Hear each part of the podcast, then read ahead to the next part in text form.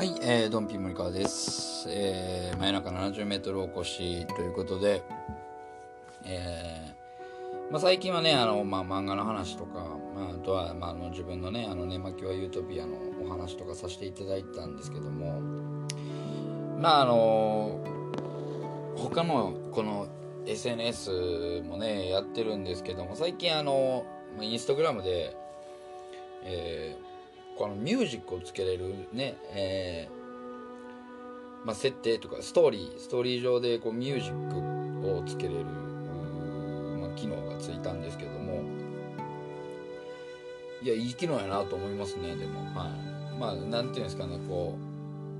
ううん、まあ、誰が言うてんねんっていうのはありますけどもこう何気ない日常の、まあ、写真まあそれであったり、まあ、動画であったりの中にまあ、自分が思っている写真をねポンと載っけれるのはまあなんかこう、まあ、写真以上のものが、まあ、伝えれるっていう部分はあるのかなと思ってるんですけども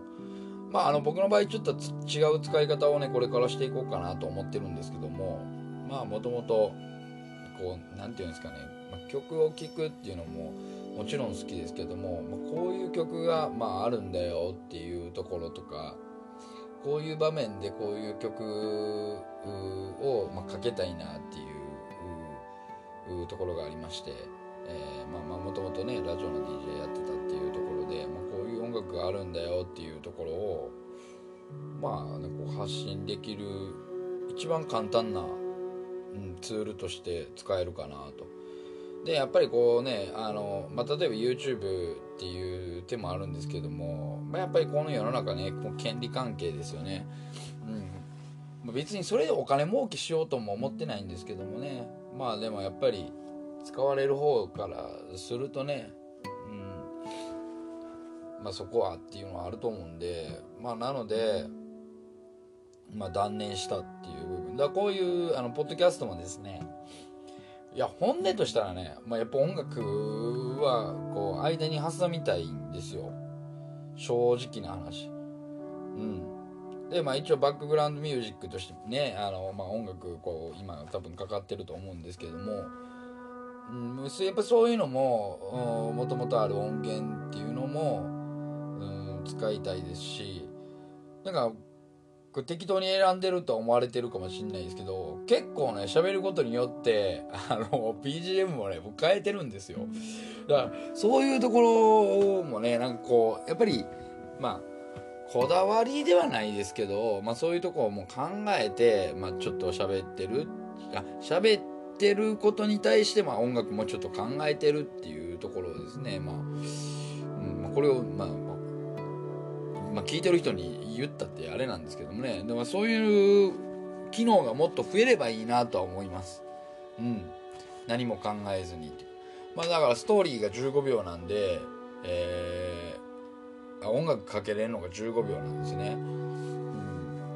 でもうちょっとワンフレーズだけじゃなくてもうちょっと行きたいっていう時もあるじゃないですか。まあでもなんかこう写真をもう一回ねあのつなげないといけない、まあ、動画はずっと撮りっぱなしでその上に1個ずつこうね音楽をつければいいですけどもね、うん。まあ、そういうのを考えて、まあ、一応朝にやってるんですね「まあ、グッモーニング」という感じで「まあ、おはようございますと」えーまあ、その日起きた瞬間の、まあ、気持ちで、まあ、音楽をつけたりはしてるんですけども、まあ、だからなんやねんって言われたらだからなんやねんなんですけども。うんなんかそういうのをこ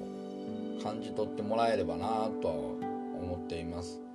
でまあうんそうですね。まあ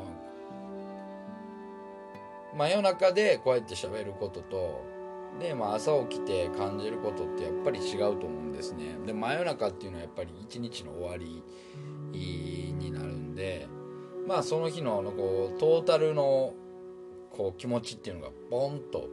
うん、出やすいなっていうのはあると思うんですよね。うん、だからまあテンション的に高い時もあれば低い時もあると思うんですけどもなんか朝ってね僕の中ではねまあこうリセットされてる部分が大きいなとは思ってるんですよ。うん、なんかまあ僕のこの性格上の問題ですけどもこう朝起きてああっていう気持ちってあんまりないと思うんですよ。やっぱり今こうだんだんだんだん例えばじゃあ前日に嫌なことがありましたってなった時に朝起きた瞬間はねそのことも僕は忘れてるんですよ、うん、結構。でまあちょっとしてこうコーヒーを飲んで仕事のことをちょっと考えた時にああ昨日こういうことがあったなっていうちょっと若干テンション下がったりする時はあるんですけども朝起きた時はね本当に、うん、なんかスッとこう、うん、気持ちがフラットな状態で慣れているというところでね、まあ、そこでこう朝これからじゃあ一日送るってなった時に考える一曲って何やろうなっていうのをまあ今まあ現在ね3日ぐらいですけども、考えたりして喋、えー、っています。まあ結構やっぱりこう一日の終わりってなった時に、うん、まあ年齢関係なくですよね。まあ皆さんも多分そうだと思うんですけどもやっぱりこう嫌なこと嫌なこと、まあ、悲しいニュースであったり、えー、まあ、ちょっとこうローテンションに、ローなテンションにね、えー、なる時もあると思うんですよ。まあ、例えばじゃあ家族で過ごしている方まあ誰か大事なね人と一緒に住んでいる方まあ一人で住んでいる方まあそれぞれこう違うと思うんですねその時にうん気持ちっていうのはねだからうんななんて言ったらいいのかちょっとねわかんないですけど。だか思いっきりこうねさらけ出せないじゃないですかそういった負の気持ちっていうのも。ただやっぱ朝起きた時はまあゼロになってるよと。フラットになってるよと。まあなってない方もいると思いますけどね。うん。でもパッて目を上げた時にその前日のことなんて多分考えないと思うんでね。その時にあ今日も一日頑張ろうっていう気持ちでねこう曲を決めれたらなと思います。はい。まあこんなたわいもない話ですけどもね、えー、まあちょっと、えー、この今回のお話もうちょっと続けていきたいなと思います、えー、お相手はドンピン森川です。よろしくお願いいたします。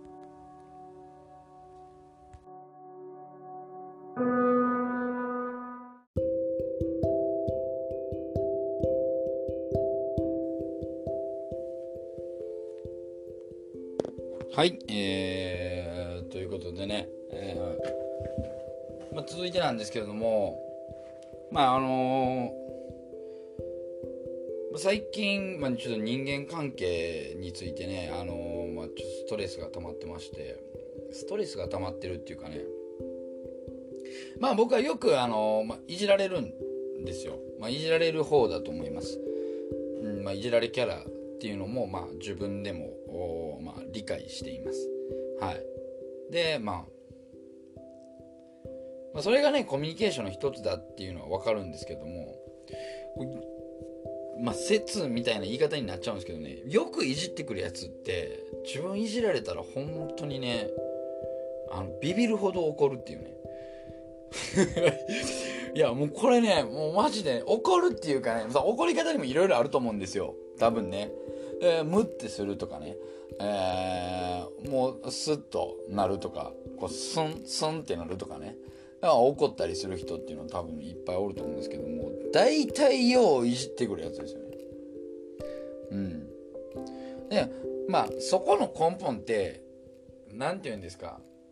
こう2パターンあると思うんですよ。いやお前に言われたないねんっていう、まあ、どっかでこう優劣をつけてですね、えー、言う方か。もう言うたら自分のそこはちょっと言わんと言ってほしくないみたいな。いやもうそんなん言わんといてくれみたいな。まあプライドが高い塊の方ですかね。プライドが高いというか。うん。そうですよ。プライドが高いというとこですよね。いやでもこううんやっぱり僕ずっとこうねあの、芸人をやっていて芸人をやる前からですけどもねこう人にあだ名をつけるっていうのがすごい自分の中でパンと出てくるんですよ。うん、でまあそれはもう外見容姿であったり、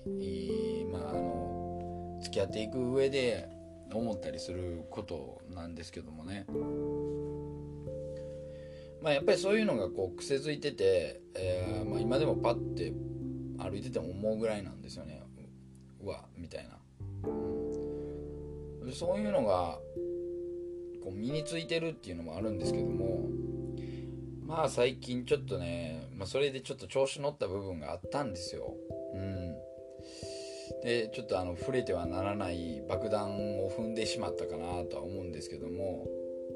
まあ、そっからね、もう、態度がスン、スンってなってるんですよ。態度がスンっていうか、なんて言いますかね、なんか、変な感じですよ。うん。マジで。えー、そんな風になる？みたいなところですけどもねで、まあ、約1週間ぐらい経つんですけどもまだその感じなんでねいや本当に何て言いますか溢れてはいけない部分っていうのはあるのかなとは思うんですけどもねで最近まあそういうのが問題になったりするじゃないですかで、まあ、やれハラスメントやってなった時に、まあ、ハラスメントっていうのはね大体受け手側の、まあ、言い分ですから。うん。で受け手側がこう傷つけば、うん、あなたはもうハラスメントしてるんですよって言っているような、ことですからね。まあでもハラスメントの定義っていうのが難しいっちゃ難しいんですよ。まあ簡単に言えばもう受け手次第ですからね。受け手が嫌って思ったことだったらこうねいろいろ言われるっていうことですからうんでそれはね僕ねその例えばあの性的な表現であったり、まあ、例えばセクシュアルハラスメントとかまああのうんそのまたハラとかですか？マタニティハラスメントとか、うん、っていうのはすごいうん分かるんですよ。まあ不快な気持ちになるっていうのは分かるんですけどもうん。でもそれってやっぱりコミュニケーションの一つでもあったりするじゃないですか。まああの率直な嫌味であったり嫌がらせであったりすればですねそれは違うと思いますけども、まあ、それの延長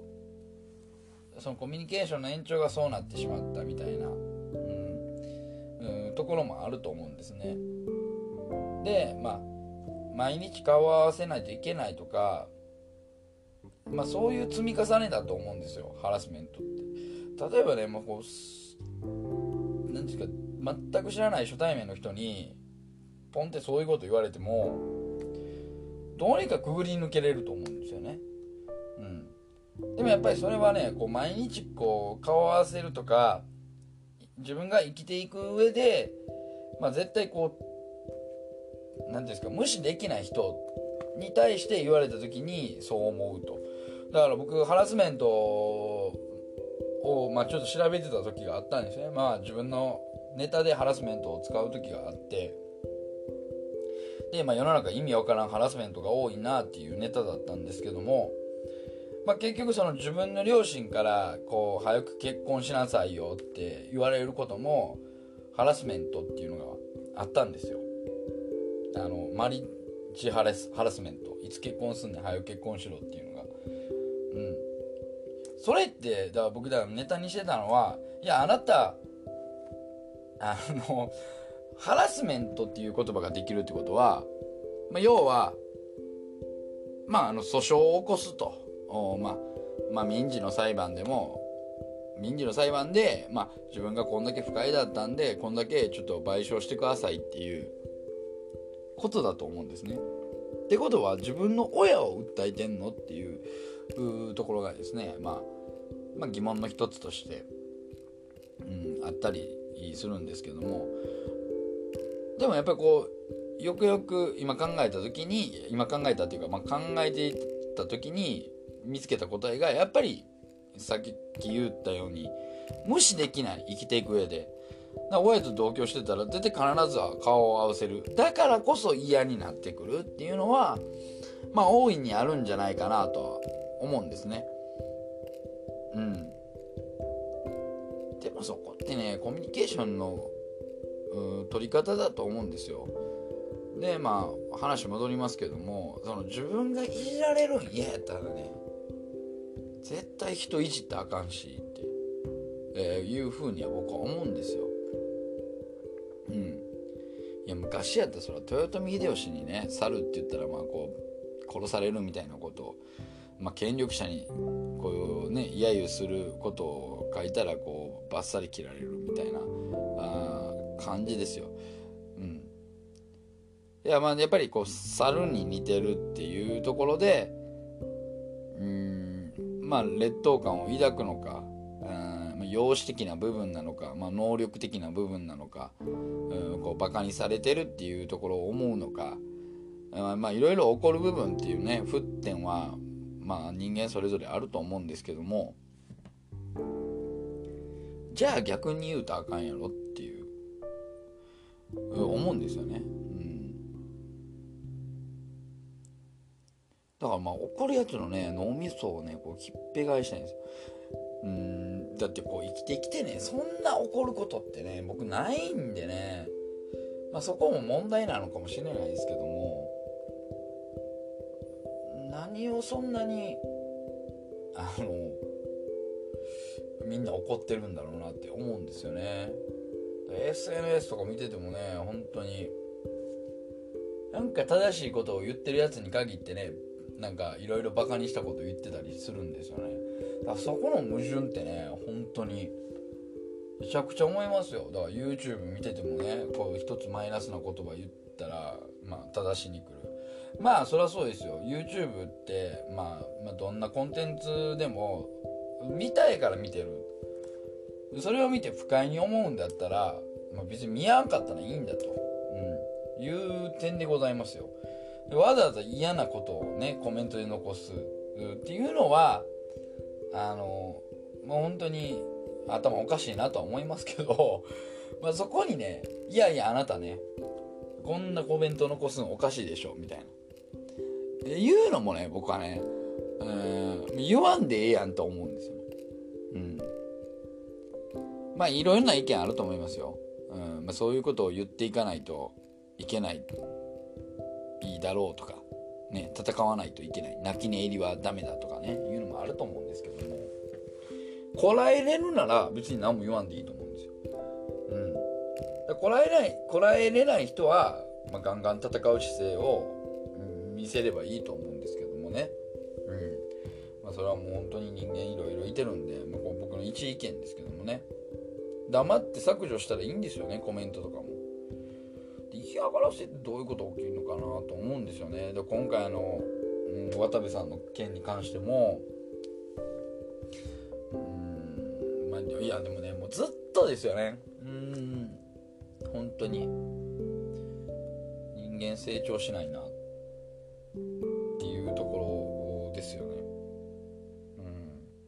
誰が言うてんねんっていう風にはなると思うんですけども。そんなみんな分かってることなんですよ。うん。まあでもみんな暇だなと思いますね。ああいうところにこうポンポンポンポンコメント入れるみたいな。うん。ところで言うとね。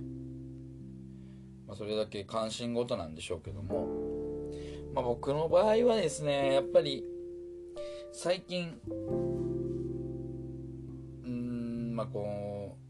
う新しいことをやるっていう気になってるんで若干やっぱり前向きなんですよね。プラあのプラスに考えたりしてます。で、まあ、いろんな新しいことを吸収する。やっぱり新しいことを覚えるってねまあすっごいエネルギーいるんですけどうんやっぱり逆にこういい方向に向いてるんじゃないかなとは思います。はい。今ま弱い38にしてですけどもね。うん。若いやつとか見てね何とも思わなかったんですけどもね最近はねほんまにうん羨んじゃいますね。うん。だ漫画とかでこう不老不死の何て言うんですか？不老不死の薬が欲しい。いやその生きることに対しての執着っていうのがあんまりないんですけどうん、こう若さっていう部分に対しては欲しい。うん若いからできる情熱っていうのもなんとなしに分かるんですけどいやいやこの年になったからその年輪があるんだよっていうね深みが出てくるんだよっていうのもあると思うんですけども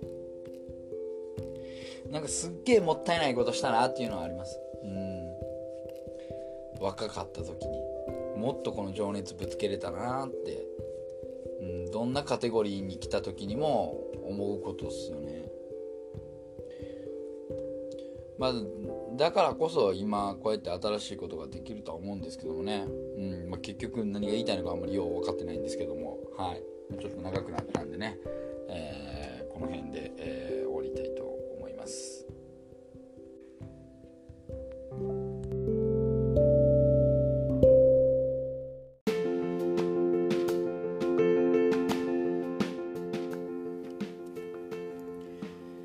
さあ、えー、そしてですね町股で話題になっている、まあ、今回はですね多目的トイレの使い方ですね。やっぱり。多目的トイレね。うんまあ広いですよ。うん。基本的にこうまあ下世話な話になりますけどもね。まああのこうていうんですかまあリップサービス。まあね。違う方のリップサービスでこう果てることができる人であったりまあ立ってね。まあ、立って後ろからつくっていう感じですかね。うんまあ多目的トイレなんでまああのおおむつを変えるバーみたいなのがあるんですよ。あれでもね結構積載重量的にねなかなかそんな重さ乗せたらダメだっていうのはあると思うんで、まあ、まあ、女性1人乗るぐらいだったら、まあ、大丈夫なんですかね、まあ、そこで、まあ、まあ前からっていうのもあると思うんですけども基本多分ねこう後ろから立ってだと思うんですよ。まあ、それで果てれる人はね使うんでしょうけどもまあ僕は僕個人のね意見なんですけど、まあ、まあ誰が聞きたいかは知らないですけどね。誰が聞き誰も聞きたくないとは思いますけども、まあ、僕はそれでは無理なんで、まあ、そういうことにも興味ないですし、まあ、外で外でするスリルね。っていうのもないですよ。いやいましたよやっぱりね友達には。うん。まああのまあ、高校の友人ですけどもね高校生の時に、まあ、そういうホテル行くお金もないし、うん、でもやっぱりこうムラムラすると、まあ、家ではでもこう親の目がこう、ね、厳しいってなった時に、まあ、誰も使わってないような、あのー、駅のトイレでしたっていう子はねいましたけどもね。うん。でもねまあ当の今この当事者の方はですねそうではないじゃないですか。まあこう目を光らせてるっていう部分ではね、うん、あるとは思うんですけども。うんだからこうホテルを使うってなった時に足がついたりしてしまうっていうとこでね、えーまあ、六本木ヒルズの多目的ホテルであのトイレですか？を使ったって、えー、おっしゃってましたけどもね、まあ、どこまで信憑性あるんかどうか分かんないですけども、まあ、大体3分から5分だと。うん。3分から5分はねめちゃめちゃ早いと思いますね。3分から5分って相当ですよねなかなか。うん。いやその例えばまあそれだけそこまでに行くまああの、前期の段階でね、まあ、前言うたら、ま、枕の段階ですよ。落語で言うね。枕落語でこう表現するのもすごい、まあ、落語に失礼ですけども。枕の部分がある程度あるんだったら3分5分の、ね、ネタの部分うっていうのは分かるんですけども。枕なしにね3分5分ってねお客さんも温まらんやろっていう。まあ意味わかんないですけどね。いやでもうんまあそれはそれですまあすごい部分だと思いますし、まあ、それでこうね女性に1万円払ってじゃあバイバイと。でまあしっかり LINE も確認するっていうあたりはね完璧ってなってたんでしょうかね自分で。うん。うんまあまあ僕的にはね本当誰が悪いとかね今回の、まあ、したことが、まあ、いいことだとか悪いことだとかもう以前にまあ多目的トイレがねもう有名になりすぎるでしょ。観光名所になりますよ。うん。六本木ヒルズの地下駐車場の多目的トイレ。逆に入るも嫌なんかな。ここでかって。いう風になるのかな。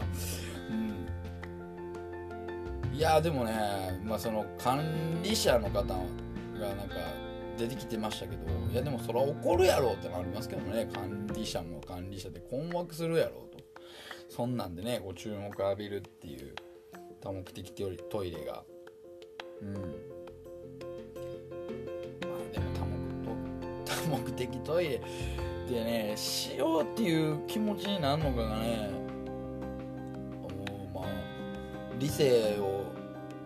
理性というか何て言うんですかその性欲欲が上回ったんでしょうけどもね、うん、もう自分でこう探すあたりここやったらいけるみたいな、うん。まあ、ありますけどもね、まあ、例えばじゃあこう夫婦の方だったりした時にねあ今ちょっと子供がもう寝てるから今のうちにみたいなとかそういうこうくぐり抜けて、えー、努力されてる方はいっぱいいらっしゃるんでしょうけどもね、うん、まああの前の東出さんの話とまあ似たような感じなんでしょうけどもね。うん。なんか先手を打ったっていう部分でもどうせね出てくるんですから、うん、そこはなんかこうね。その先手はどうなのっていうところはね非常にありますけどもね、うん、多目的トイレまあなんめっちゃ多目的トイレって言いますけど多目的トイレはね、まあ、流行語大賞にもなりそうですけどもね今回、まあ、いろんな方が使うとは思うんですけどもね。じゃ多目的っていう部分ですよね。うん。や多目的的の中にその意味は含まれてないんですよ。っていやまあ当然なんですけど、うん、それこそトリオンによってはねこう言えるやつですよ。多分。例えばなんかこう弁護士とかが「いやもう多目的って言ってますからね」みたいな。ところをこう押していきましょうみたいな。これでちょっと陪審員の気持ちを引かせましょうみたいな。ことだと思うんですよね。うん。いや本当にそういう意味ではなんかこう多目的っていう意味ですよね。まあ多目的はトイレ以外にもなんかホールとかあるじゃないですか。まああの大体行政センターとかでこうね、国とか地方自治体が管理している、まあ、施設の中に多目的ホールをこうあるっていう、まあ、そこでまあどういったこと、まあ、会議であったり、まあ、何かの、まあ、レッスンとか、まあ、習い事をそこでやるっていう部分で使えますよというふうにあるんですけどね。僕らまだ芸人やってた時はそういったところでよく、まあ、ライブはしたりしてたんですけどもね。まあ多目的ですからね。うん。そういう使い方もありだと思うんですけども。なんかこう平和だなと思いますけどもね。こうやって多目的トイレでこんだけ話題になるんですからね。佐々木希に謝れとかね。何何が関係あるんやろとか思うんですけどね。ほんまに。うん。相手が佐々木希だからとか、ね。まあ、陣内さんもむちゃくちゃ叩かれてましたけど相手がねそんな感じだったらそんなにた叩かれるの？みたいな。いう風な風潮もどうかなって、えー思いますけどもね。だってあれが普通の一般の方ならそこまでね、うん、話題にもなってないと思うんでね。でもやられた側の気持ちっていうのはね多分一緒ですからね、まあ、そこにまああまあ当然ですけどもね興味と関心っていうのは。あると思うんですよ、うん、それが芸能人だっていう部分もあるんですけどもね。まあでも生きにくい世の中ではあるかなと。平和ながら生きにくい世の中だなと思いますこれだって日本が内戦とかある国だったらねどうでもいいと思うんですよほんまに。ね。そんなの。もう本当にねだからね平和な証拠なんですよ。うん。まあその平和ボケっていうのもありますけどもね。うん。そんなん言うてる場合じゃないだろうと。いう部分あると思いますけど。だってもうこのコロナのねこのストレスがもうなんか全部そっちに向いた感じがあるじゃないですか。うーん。だからそれもね不思議でしゃあないんですよね僕的には。いやそんなことでこうね矛先が向くのか。だってあのねあのプロレスラーの女子プロレスラーのね木村さんが亡くなってからまだ1ヶ月経ってないわけですからね。まあどのワイドショーでもそういったことも言ってると思いますけどもね。まあでもいろんな意見がねあっていいとは思いますけども。うん。これからじゃあちょっと多目的トイレをね使うのはなかなか気が引けるなという話で、えー、ございます。はい。